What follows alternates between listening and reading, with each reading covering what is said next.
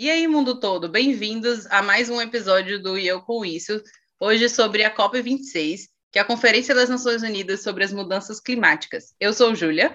Eu sou Carol. Eu sou Lucas. Eu sou Rafael. E aí, o que a COP26 tem a ver com o Brasil? E a gente que se pergunta todos os dias: ah, mas existe mudanças climáticas? Hoje a gente vai saber sobre isso e nos perguntamos todos os dias. E eu com isso? Andressa, roda a vinheta.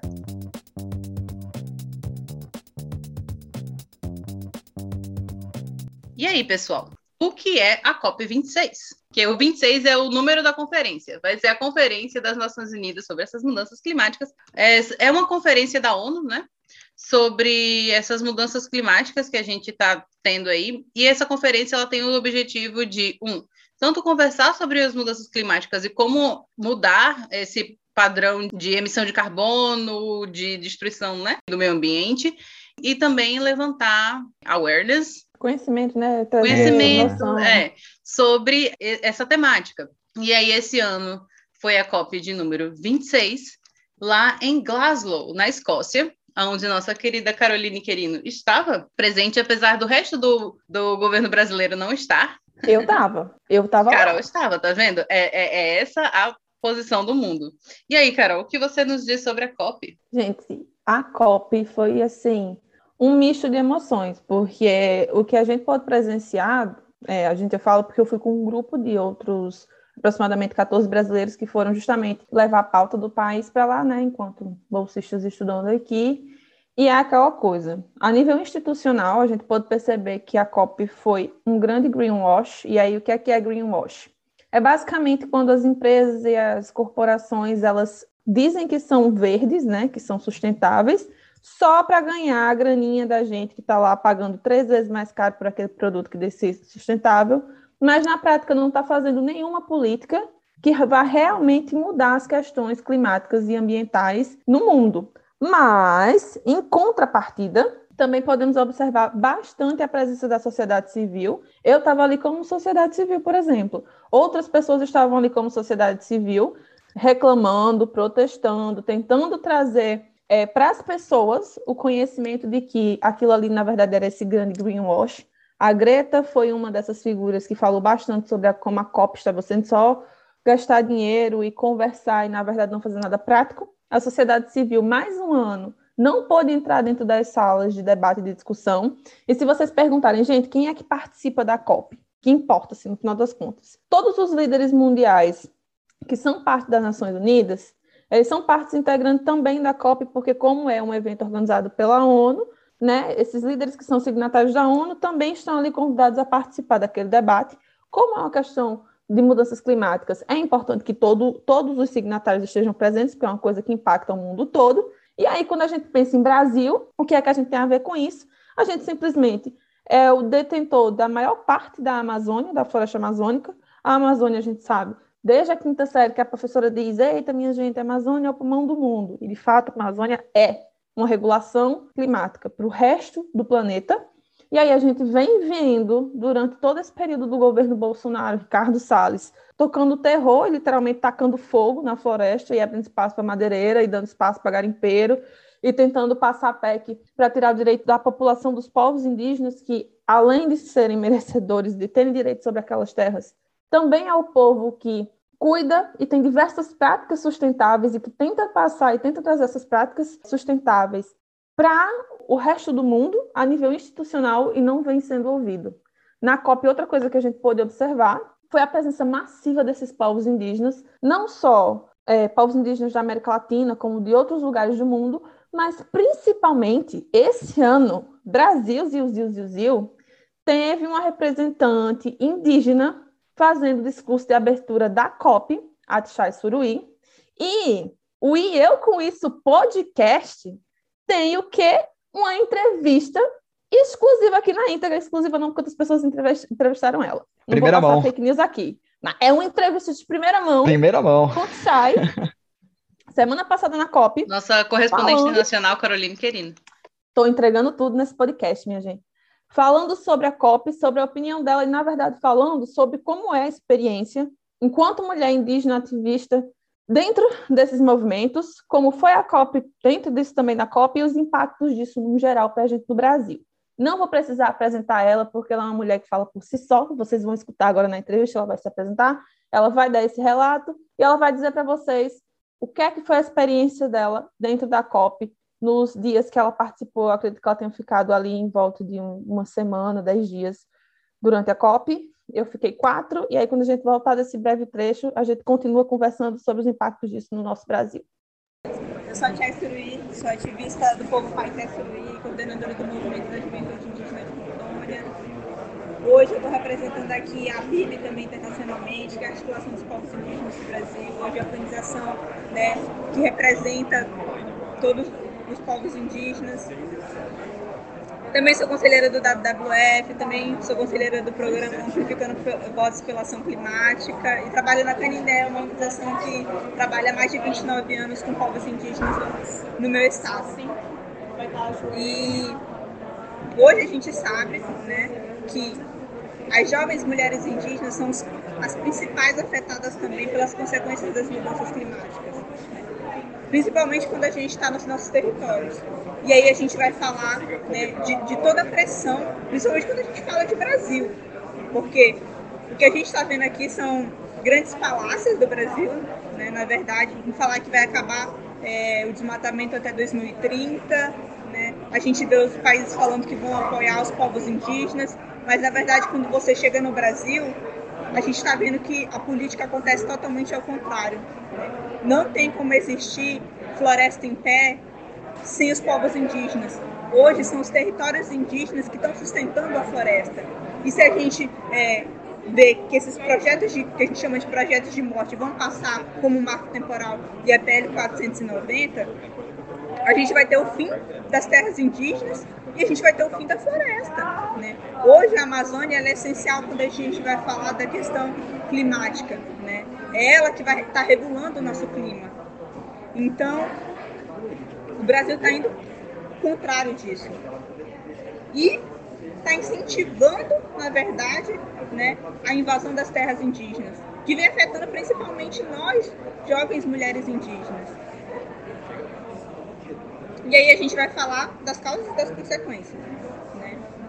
O desmatamento e as queimadas, elas, eles afetam diretamente a nossa vida. Né? Não só porque eles estão acabando né, com o nosso território. Antes de eu vir para cá, eu estava lá na terra indígena Uruauau, que é uma das maiores terras indígenas, a maior, na verdade, terra indígena que tem no estado de Rondônia. Lá vão sair os sete principais, principais rios do, do, do estado lá nascem 167 nascentes. Né? Então, se você acaba com aquela terra indígena, você acaba com a, o abastecimento de água de todo o estado. Né? Sem contar que, quando eu estava lá, a gente foi averiguar uma, uma invasão junto com um grupo né, de monitoramento do povo indígena Uruauau, porque eles têm o próprio grupo de monitoramento que, que a associação né, trabalha para fazer é, essa proteção da terra.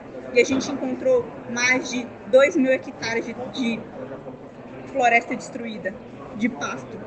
Lá tinha mais de 6 mil cabeças de gado dentro da terra indígena, gado ilegal, que está vindo para onde? Que está vindo aqui para a Europa, né? que está sendo consumido aqui pela, pela Europa.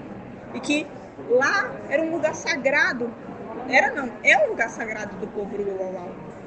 Lá se, se encontra um cemitério daquele povo. Sem contar que ali é, é aquele, aquele povo andava antes ali. E hoje ele sequer pode entrar. Porque depois que a gente foi lá averiguar essa situação e, e a gente, a associação tentou voltar lá, o que aconteceu? A gente sofreu ameaças, né? ameaças às nossas vidas. Tanto que no meu discurso eu, eu, falei sobre o meu amigo, meu amigo de infância, o Ari, que foi assassinado, que fazia parte desse grupo de monitoramento. Né? E quem fica desamparado nessa história? É os filhos, dois filhos dele, a mulher dele, a mãe dele. E as, a, a, as jovens mulheres indígenas são principalmente quem está trabalhando na roça, né? quem está vendo a consequência dessas mudanças climáticas acontecerem. Porque a gente está vendo né, que a, a nossa, as nossas plantações, as nossas roças, elas já não, não acontecem como antes. um exemplo disso é o que está acontecendo na minha terra, na terra indígena 7 de setembro. A gente trabalha com café, né? trabalha com café de forma sustentável. Esse ano, a safra de café veio muito menor do que a gente esperava, o que abalou a nossa economia, o que abalou a nossa segurança alimentar, né? ou seja, afetou toda a comunidade. E quem, vai, e quem tem que alimentar os seus filhos são as, são as mulheres. Né? São, e essas crianças que estão desamparadas, esses jovens que estão desamparados também. Sem contar as ameaças de vida que a gente sofre mesmo, porque dentro desse grupo de monitoramento que eu contei para vocês, né, fazem parte as mulheres do povo do Uauau, né, que também estão lá fazendo monitoramento das suas terras. Então a gente consegue ver como isso está afetando diretamente a vida dos povos indígenas. Sem contar isso, a gente vê né, os nossos rios morrendo. Dentro da minha terra a gente tem um problema muito sério também de garimpo. O garimpo, ele mata a comunidade. Porque ele envenena o nosso rio, mata os nossos peixes e, e de fato, envenena as pessoas, né? Sem contar é, todos os ataques que a gente sofre é, por causa disso. Quando eu já estava aqui, né, eu recebi a notícia de que lá na terra indígena Yanomami, dois indígenas em isolamento voluntário, né, isolados, foram mortos por garimpeiros. E a gente sabe que isso está acontecendo em outras terras também. Como eu falei para vocês, a gente trabalha na terra indígena Uruauau. E lá tem três povos, é, outros vive o povo Uruauau, Oroari, e, e três povos indígenas, Amondal, e três povos indígenas em isolamento voluntário. Os garimpeiros estão entrando lá, entrando onde o, o, os, esses povos indígenas isolados estão. A comunidade já relatou que estão escutando bomba. Então a gente está falando né, de povos indígenas isolados, que nunca tiveram contato com os não indígenas e que estão sofrendo diretamente com isso. E que no Brasil a gente tem uma política né, de não contato e de proteção a eles, que não vem acontecendo. Né? E que está totalmente ligado à questão climática. Né? Como eu falei para vocês, a Amazônia ela deveria estar no centro dessa discussão se a gente não entender né, que sem a Amazônia a gente não tem clima, a gente nunca vai sair dessa. Quem está sofrendo principalmente são os povos indígenas que estão na linha de frente dessa luta, lutando com as suas vidas, né? Porque é realmente com as nossas vidas que a gente luta, porque a gente é diariamente ameaçado, é a nossa casa, porque você imagina você está dentro da sua casa, chega alguém que você não conhece, entra sem a sua permissão, começa a destruir as suas coisas, né? A, a acabar com a sua comida e ameaçar a sua vida. É isso que está acontecendo dentro das terras indígenas do Brasil. E nós seguimos resistindo, né? E que as pessoas consigam entender que essa luta não é uma luta só dos povos indígenas, né? é uma luta de todo mundo. Eu estou lutando, a gente está lutando né, por nós e a gente está lutando por você, por você, por você, por você, por todo mundo. É, pelo que a gente vê pelo próprio trecho né, da entrevista e também por todas as coisas que a gente viu na mídia, é, a presença do Brasil na COP, fórum super importante, é, foi bem. Eu, eu não sei se diminuída é a palavra certa, mas foi uma presença, foi uma presença e uma atuação meio atípica. É, foi atípica primeiro que. É porque mesmo uma, uma coisa que deixa né, a presença de um Estado bem é, presente se chama o presidente está lá, né? O, o representante do Estado, estava de férias na Itália. É, ele, ele não estava e a gente foi a gente foi oficialmente, né, oficiosamente representado por alguns nomes da Câmara dos Deputados e, salvo engano, também do Congresso. E nós fomos muito bem representados por pessoas como a própria Chai Surui, que abriu de maneira magistral né, esse fórum. Então, assim, exatamente como o Carol trouxe, de uma certa forma, assim, pelo menos essa leitura que eu faço, o Brasil meio que foi parte desse problema dessa reunião ser, de uma certa forma, oca, sabe? Essa percepção de casca, de cumprir tabela, que, ah, o presidente uma reclamação global. Durante toda a COP, se você passasse nos standards, se você falasse com as pessoas que se voluntariaram e estavam na Zona Azul, né? A COP foi dividida em zonas, eu tive acesso só à Zona Verde. A Zona Azul era onde tinha os debates mesmo, a sala fechada, era onde estavam os políticos e, e, as, assim, os debates pesados. todas as pessoas, do staff aos participantes, estavam falando como era impossível se ter um acordo, se ter um debate preciso, um debate que fosse ter mudanças reais, sem o Brasil estar tá na mesa para acordar ou debater nada. E assim, gente, fofoca quentíssima. Essa daqui eu vou jogar em primeira mão e é exclusiva. Tem aí um certo representante da política brasileira que fez muito sucesso por ter sido pioneiro na campanha da vacina e usar calça jeans apertada. Compareceu à COP. Ele estava lá. Foi? Ah, compareceu à COP, fez as selfies, apertou as mãos e foi embora. O Steph ficou para trás e virou e falou: terminamos o que a gente tinha que fazer aqui. E todos foram embora, curtir, né? E foi isso, gente. A participação desse tal político da calça apertada pioneira aí na vacina no Brasil foi tirar selfie. Pois é. é e também a foi. outra coisa dessa COP ter sido meio.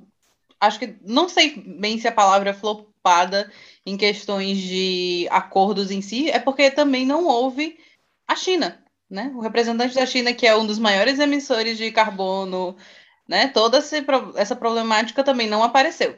É, na verdade, foi uma grande oportunidade perdida para o Brasil, né? Eu acho que qualquer conferência internacional, ela tem é, é, fundamental a participação dos líderes, porque, afinal de contas, lógico, não desmerecendo o papel dos representantes, não, não desmerecendo o papel de, de, ministros ou de deputados, enfim, de pessoas que fazem parte de comitivas no geral, seja de qual for o país, mas, assim, o fato é que um chefe de Estado ou um chefe de governo, dependendo do tipo de regime que um país tenha, é o chefe de governo que efetivamente dá a canetada e decide, é, são essas as medidas, são essas as plataformas, são essas as coisas que a gente pretende levar para frente. Então, a, a partir do momento que o Brasil, vou nem entrar no mérito do porquê que o presidente brasileiro foi, não foi no caso, mas a partir do momento que ele não está lá, então, uma série de oportunidades de, de negociações, de, de, representação, de fazer a vontade do Brasil, a vontade do Brasil enquanto Estado, enquanto Estado nacional.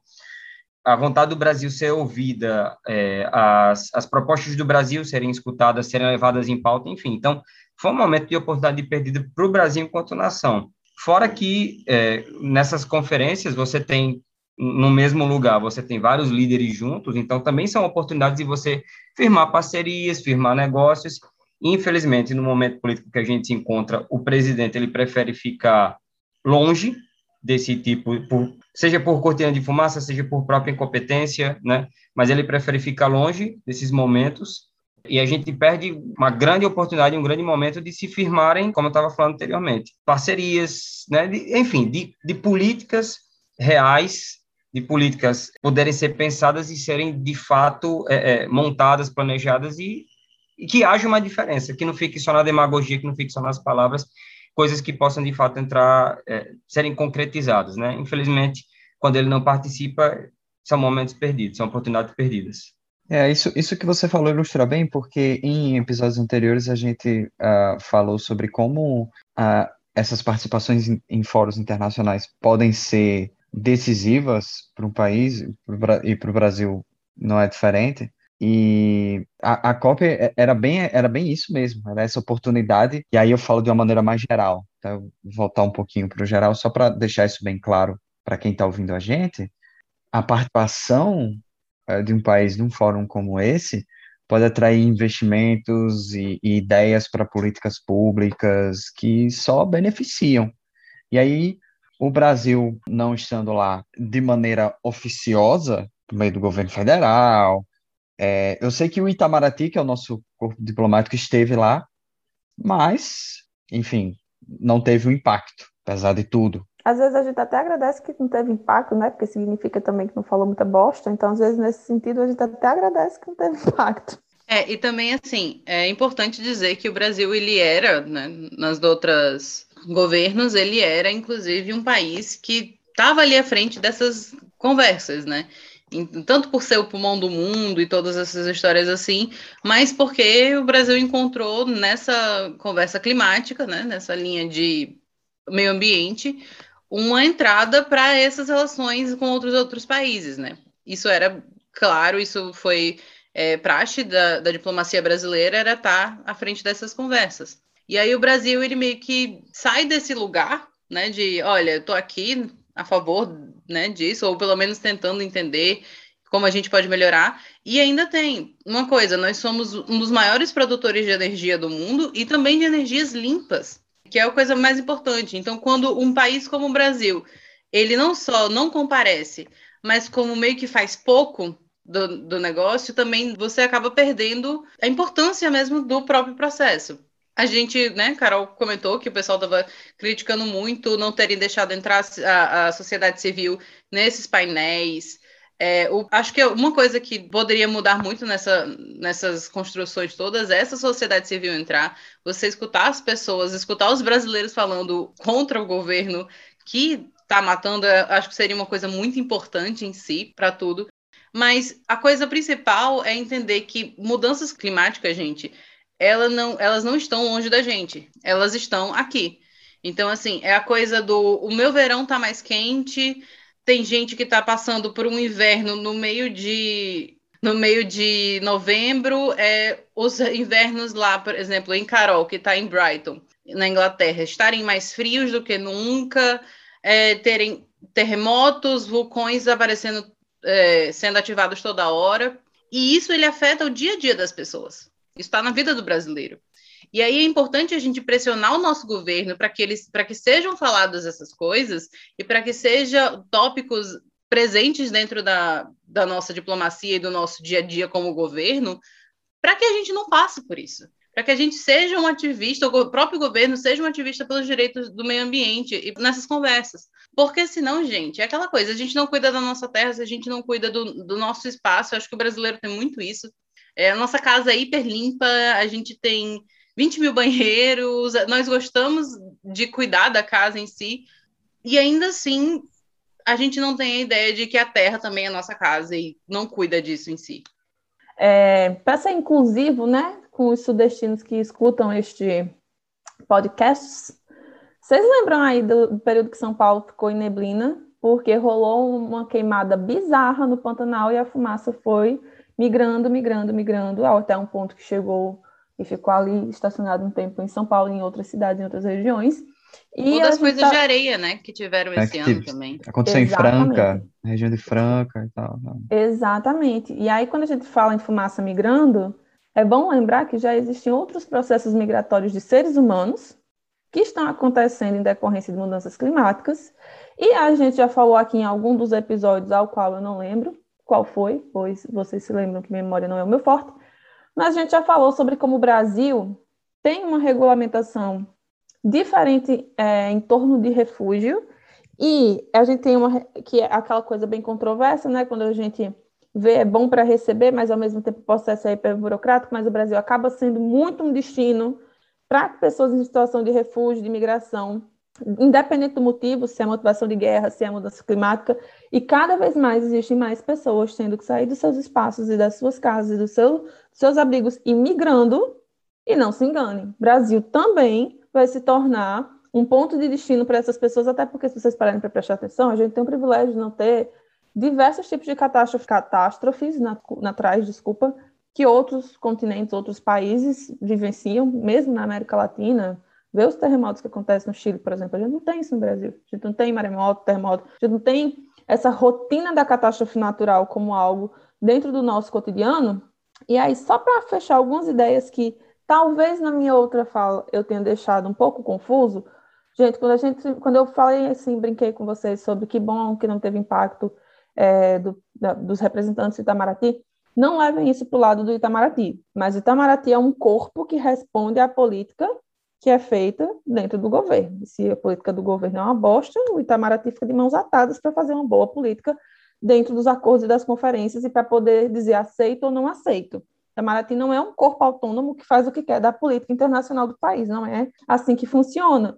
E quando eu falei para vocês que a sociedade civil não, não tinha acesso aos debates, é porque a sociedade civil só podia observar os debates da Zona Azul. Então, quer dizer, você, como sociedade civil, via a merda acontecendo, via o barco afundando, era literalmente o Titanic batendo no iceberg e você não poderia falar nada, porque você estava ali especificamente como um corpo para observar, como era quase o papel de inspeção, não era o papel de participação e de fala, era o papel de, de inspeção. É, mas, dito tudo isso, é importante a gente perceber o quão complicado é quando institucionalmente o Brasil não participa e o Brasil basicamente recebe bastante, bastante, bastante graninha internacional por questões voltadas à pauta de sustentabilidade.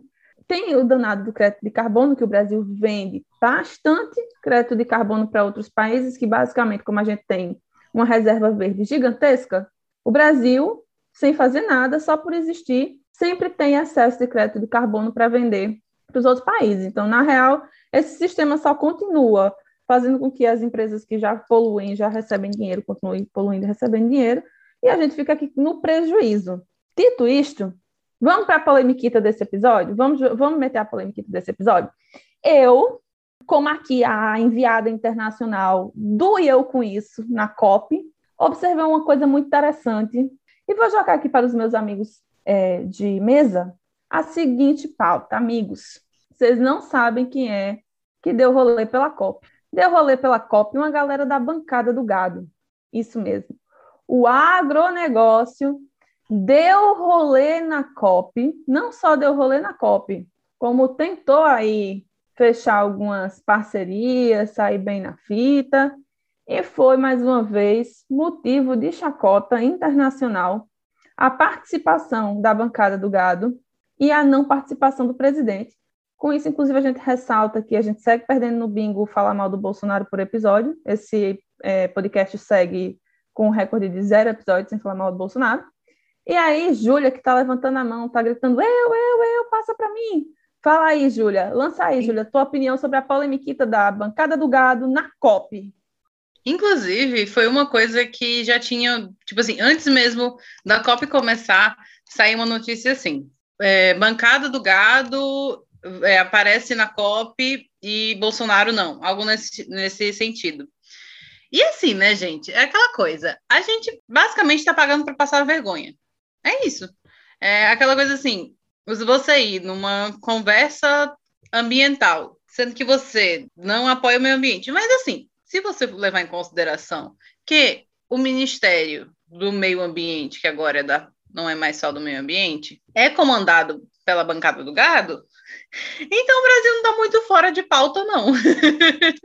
Infelizmente, essa é a minha opinião. É assim, não tem muito o que fazer. Infelizmente, o que acho que é o que a gente pode, como brasileiro, e ficar contra é esse é, é, é, falar que você é contra isso, falar, pedir me melhoras e mudanças para tudo isso, e só, porque não tem muito, acho que não tem muito para onde ir, infelizmente. Esse, na verdade, essa notícia sobre a bancada do gado ela não espanta, né? Porque a gente sabe que um governo esvaziado de propostas reais em relação ao meio ambiente, não existe vácuo de poder, né? Então, quando alguém não, assume, não assume a dianteira, alguém pega essa liderança, alguém assume esse, esse papel, né? Então, num país onde, como já foi falado aqui inúmeras vezes, só nesse episódio, se o presidente, o nosso presidente da República, se ele não está lá na conferência, então alguém vai querer tomar essa dianteira e, e levar suas próprias pautas. Então, é, na hora que você pega, por exemplo, a bancada do gado, que tem um interesse de, de, fazer com que as políticas ambientais elas sejam favoráveis à sua própria causa,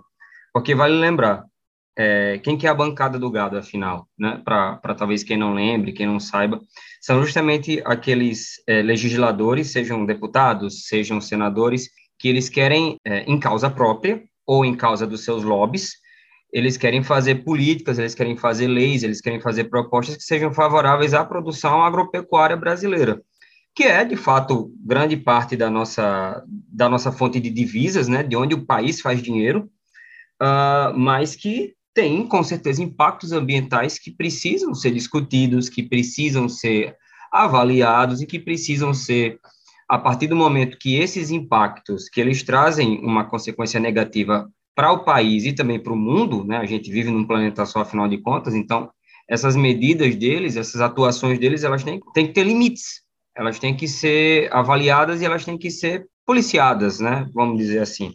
Então, na hora que eles vão, na hora que a bancada do gado vai para Glasgow, por que, que eles estão indo para lá? Porque a gente não tem um presidente da República atuando, né? E a gente tem um presidente da República e, e, e todo o poder que o cerca, e na verdade dá espaço para que é, essa bancada e seus interesses eles atuem em causa própria, muitas vezes em detrimento do, do que seria bom para o país. É importante a gente salientar isso. Ainda falando sobre os resultados de Glasgow, é, e saindo um, um, pouquinho dessa, dessa temática, mas ainda falando sobre os resultados práticos, eu acho que uma das coisas mais negativas que a gente teve da não ida do presidente da República foi o fato de que existe uma, uma discrepância entre o papel dos países ricos e o papel dos países pobres nesse tipo de, de, de negociação. Porque, só também para deixar claro, para quem está ouvindo e talvez não esteja tão familiarizado, os países ricos que já passaram seu, pelo seu processo de industrialização, eles exigem muitas vezes que os países pobres, que ainda estão passando pelo processo de industrialização, ou que talvez alguns nem sequer, alguns não, muitos, nem sequer passaram, nem sequer começaram esses processos, os países ricos exigem é, é, do mundo, do sul mundial, né, dos países mais pobres, é, eles exigem uma série de compromissos de não poluição, de não agressão ambiental, que, de certa forma, é injusto, porque é muito fácil. Ah, agora que você enriqueceu, você quer que eu não enriqueça, você quer que eu assuma um ônus, você quer que eu tenha um gasto que você, quando enriqueceu, você não teve. Então, Se eu puder dar uma pitadinha aí no, na fala do Rafael, essa, inclusive, foi uma das causas mais levantadas pelos representantes do Sul Global como um todo, na COP. A Tchai falou sobre isso muitas vezes durante a própria COP. Outros indígenas de outros países, e não só outros indígenas, tá, gente? Outras populações de, de países que já vêm sendo afetados pelo aquecimento global que vem perdendo território, que vem sumindo. Isso aí que o Rafael acabou de falar foi uma das principais pautas de debate do Sul Global dentro dessa COP26. E uma pitadinha na pitadinha, também houve o caso de que chegaram a promover ou pedir, né, por um fundo internacional para mudanças climáticas, ou seja, para aqueles países que passaram por grandes mudanças climáticas, terremotos e tal, tal, tivessem um, uma, um financiamento, um, algum tipo de dinheiro para reconstruir esses países. E foi uma proposta totalmente vetada pelos países grandes, tipo, nem a pau isso vai acontecer. Mas lembrando que muitas dessas mudanças climáticas são causadas por esses países grandes. Quanto mais industrializados, mais carbono e emissões e essas coisas assim vão acontecer. E, e eis, e eis o, o, o ponto onde eu, onde eu ia chegar, justamente em relação a esses fundos propostos, né? É, os países, muitas vezes, os próprios países desenvolvidos, muitas vezes eles prometem, ah, nós vamos fazer transferência de valores, vamos ajudar a, ao financiamento, mas houve uma proposta que, inclusive, foi encabeçada por alguns países do Sul, dentre eles o Brasil, que era que houvesse um mecanismo de, de controle dessas propostas, certo mundo rico, certo norte mundial, Europa, Estados Unidos, etc, etc. Vocês estão prometendo custo, vocês estão prometendo, perdão, vocês estão prometendo custear essa nossa transição limpa, então vamos colocar aqui um mecanismo para que a gente possa checar o que vocês estão fazendo, para que a gente possa checar essa transmissão de valores, para que a gente possa conferir, aferir tudo que vocês estão fazendo em relação a esse financiamento, e isso foi vetado.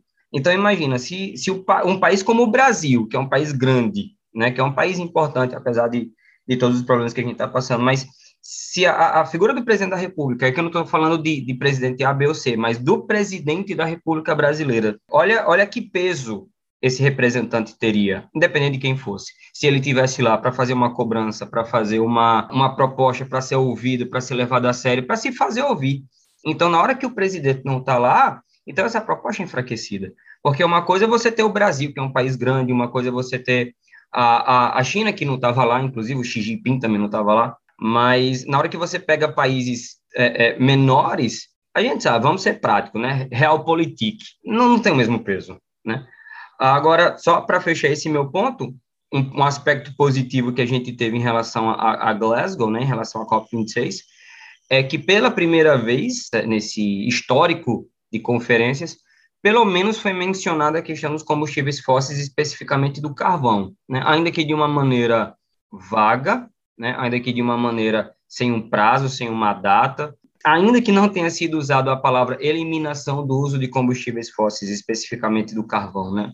mas pelo menos que houve a fala da diminuição. Também para situar quem está ouvindo, foi a primeira vez numa dessas conferências que, que foi mencionado o ideal seria que fosse uma que houvesse uma eliminação gradual do uso do carvão, né, que é talvez o maior poluidor aí de todas as formas conhecidas, né, de geração de energia. To, é, todas as formas de geração de energia, dos agentes poluidores, né, talvez seja aquele que tem o maior impacto ambiental.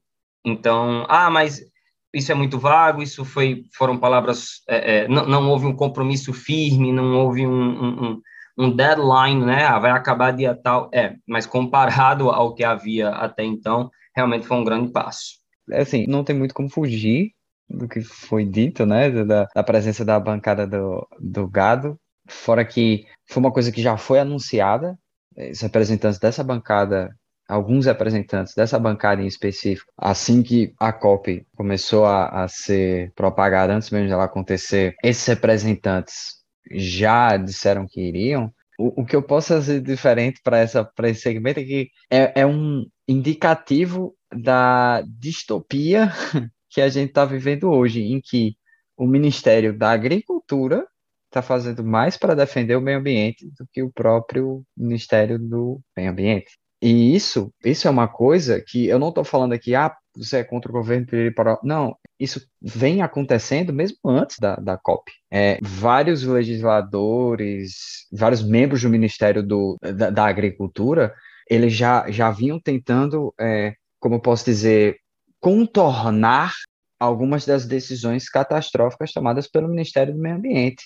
Então você, você vê essa, essa inversão de papéis entre esses dois ministérios. E aí você vê a presença que, que essa galera da, da bancada do, do, do boi teve lá, é muito, é, ilustra muito isso. Ilustra muito isso. Como os papéis estão invertidos no, no, no âmbito federal. Isso só é ruim para a gente, porque foi para lá, exatamente como o Carol falou, foi para lá o pessoal que é menos interessado no que advoga uma reunião com a COP26. Pois é, daí você vê que, resumão da ópera deste episódio maravilhoso de hoje, você vê que, mais uma vez, a sociedade civil entrega tudo do próprio bolso, mais uma vez, fomos obrigados a falar mal do governo enquanto instituição, porque o Brasil saiu perdendo feio, e nesse caso, o Brasil saiu perdendo significa que o mundo saiu perdendo, porque não dá para falar em mudanças climáticas, em redução de impacto ambiental sem colocar o Brasil na mesa. E para finalizar este maravilhoso episódio de hoje, queremos agradecer ao depoimento da Tchai, da Tchai Suruí, que vocês ouviram aí no comecinho do nosso episódio, que muito gentilmente falou da experiência dela. Muito, muito obrigada, Tchai. Você é um exemplo para a gente, não só de expressão, não só de força, mas para as pessoas ativistas deste podcast e para também as pessoas não ativistas é uma inspiração muito forte e é uma pessoa que a gente olha assim e diz, cara, o que a gente está fazendo é necessário, a gente precisa seguir, porque é, se não for a gente para fazer algo de bom para o nosso país, o nosso governo aqui não vai, não é mesmo? É aquele negócio, né, eu já conheço, eu conheço o Thiago há pouco tempo, mas já considero muito. E é importante a gente ouvir também as, as palavras né, de quem está sofrendo com esses, com esses impactos diretamente. Lógico que todo mundo está sofrendo com esse impacto diretamente, mas acho que a diferença é que muitas vezes a, a gente que está mais distante, por exemplo, do epicentro, por exemplo, como o caso da própria Amazônia, né? Então, talvez a gente muitas vezes tenha uma, uma percepção meio diluída, a gente acabe não percebendo de maneira tão direta esses impactos na, na nossa vida. Então, é, é, muito importante a participação né, em, em, tudo, né? Sempre que as pessoas puderem ser ouvidas, sempre que as pessoas tiverem esse espaço de voz, é, então, é importante a participação de pessoas como a Chay, como eu falei, né, que estão, de fato, sentindo os impactos na própria pele, nas próprias vidas. Né? Então, a gente agradece demais a participação dela, que muito gentilmente, muito carinhosamente concedeu aí esse espacinho lá para Carol quando a Ju se encontraram, né, em Glasgow, o privilégio de Carol de poder estar tá lá e de poder estar tá vivendo também aquele momento, que é um momento bacana também, puxando a sardinha aqui para o nosso lado, né, é, acho que todo mundo, como internacionalista, também queria poder participar daquele momento e poder fazer uma entrevista dessa, assim, de ver todo aquele movimento, por mais que o acesso tenha sido em áreas específicas, né, Carol? Não, não tenha podido foi. andar pelo lugar todo, foi. mas com certeza foi um momento muito singular, um momento que, que acho que todos os internacionalistas e estudantes de relações internacionais e de pessoas que são entusiastas disso de maneira geral, elas gostariam de, de participar, gostariam de, de, poder estar lá também. Então, Gente, mais uma um vez é importante. Oi. Só para dizer uma coisa, pessoal, sigam a Chai no Instagram. É Chai Suruí. Se vocês botarem Chai Suruí Google, vai aparecer. Porque, primeiro, é importante vocês, como o Rafael falou, vocês ouvirem das pessoas indígenas o que elas têm a dizer sobre mudança climática. Não dá para falar sobre mudança climática sem falar sobre povos indígenas. Não dá as para mulheres excluí-los, né? Não. As mulheres De indígenas são as mais afetadas, como a Tchai falou na entrevista. E outra coisa, depois que ela fez a abertura da COP, ela representou o Brasil fazendo a abertura na COP, ela vem recebendo uma onda de hate imensa e massiva na internet. Então, você, pessoa com mínimo de conduta moral, código e consciência, vai lá no Instagram dela, dá um follow, deixa uma mensagem de apoio, deixa uma mensagem de carinho. Ela está fazendo um trabalho muito importante. Não só pelo Brasil, viu? Ela só está representando a gente muito bem, mas ela está fazendo um trabalho muito importante para a gente como comunidade, ser humano, planeta. Então, vai lá, dá um follow nela, dá um like, deixa uma mensagem massa, porque vamos ver se pelo menos para cada mensagem bosta, a gente consegue deixar uma mensagem de apoio para uma pessoa que está fazendo um trabalho fantástico. Inclusive, gente, vou deixar aqui explícito rapidinho que o pessoal que foi, ativistas no meio ambiente e tal, e o pessoal que foi para a COP, as mulheres indígenas que foram para a COP, teve uma delas, foi a Alessandra Munduruku, desculpa se eu falei errado, ela estava, né, na COP, e quando ela voltou para casa, ela teve a casa invadida, é, revirada, isso está em todos os jornais, então, assim, ela mora em Santarém, no Pará, e isso é muito importante a gente dizer essas coisas, a gente deixar claro que essas pessoas sofrem ameaças, elas não estão ali só porque elas querem palco, só porque elas, inclusive, acreditam que, que isso é ok, que, que isso que precisa mudar. Mas elas serem ativistas e elas estarem nesse lugar, elas também sofrem ameaças, inclusive dessa bancada do gado, tá?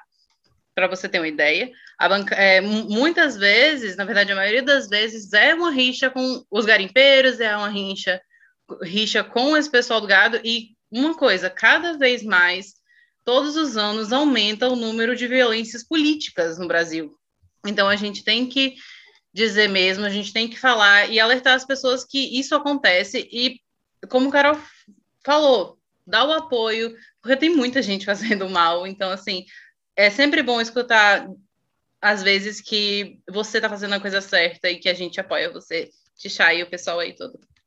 É um retrato da loucura que a gente vive enquanto nação, né? Infelizmente. É, são, e são vozes de coragem, né? Não, com certeza não é fácil você se levantar contra vozes muitas vezes mais poderosas do que você. Ah, então, parabéns para a Chai, para todas as pessoas que têm se levantado no Brasil ou em qualquer outro lugar do mundo que têm se levantado contra é, vozes mais poderosas, contra grupos mais poderosos, para de fato denunciar coisas que têm impactos diretos na nossa vida, né? E, de novo, muitas vezes a gente aqui distante, entre aspas, né? A gente acaba não tendo tanta dimensão do impacto, do impacto negativo que isso tem nas nossas vidas. Então, mais uma vez aí, é, kudos to you, to all of you, né? Que tem essa, essa coragem. E com isso a gente encerra esse programa. Gostaria de agradecer a todo mundo que que nos ouviu aqui, que ficou esse tempo, que vocês possam compartilhar essas ideias, que vocês possam discutir com as pessoas e que vocês possam principalmente refletir e aprender um pouquinho mais sobre todos esses impactos, sobre todos os desdobramentos, né, que conferências como essas e como essas discussões têm nas nossas vidas. Então, deixo meu abraço, né, e até o próximo programa. A gente se vê. Adeus, Valeu, valeu. Tchau, tchau. Valeu, galera.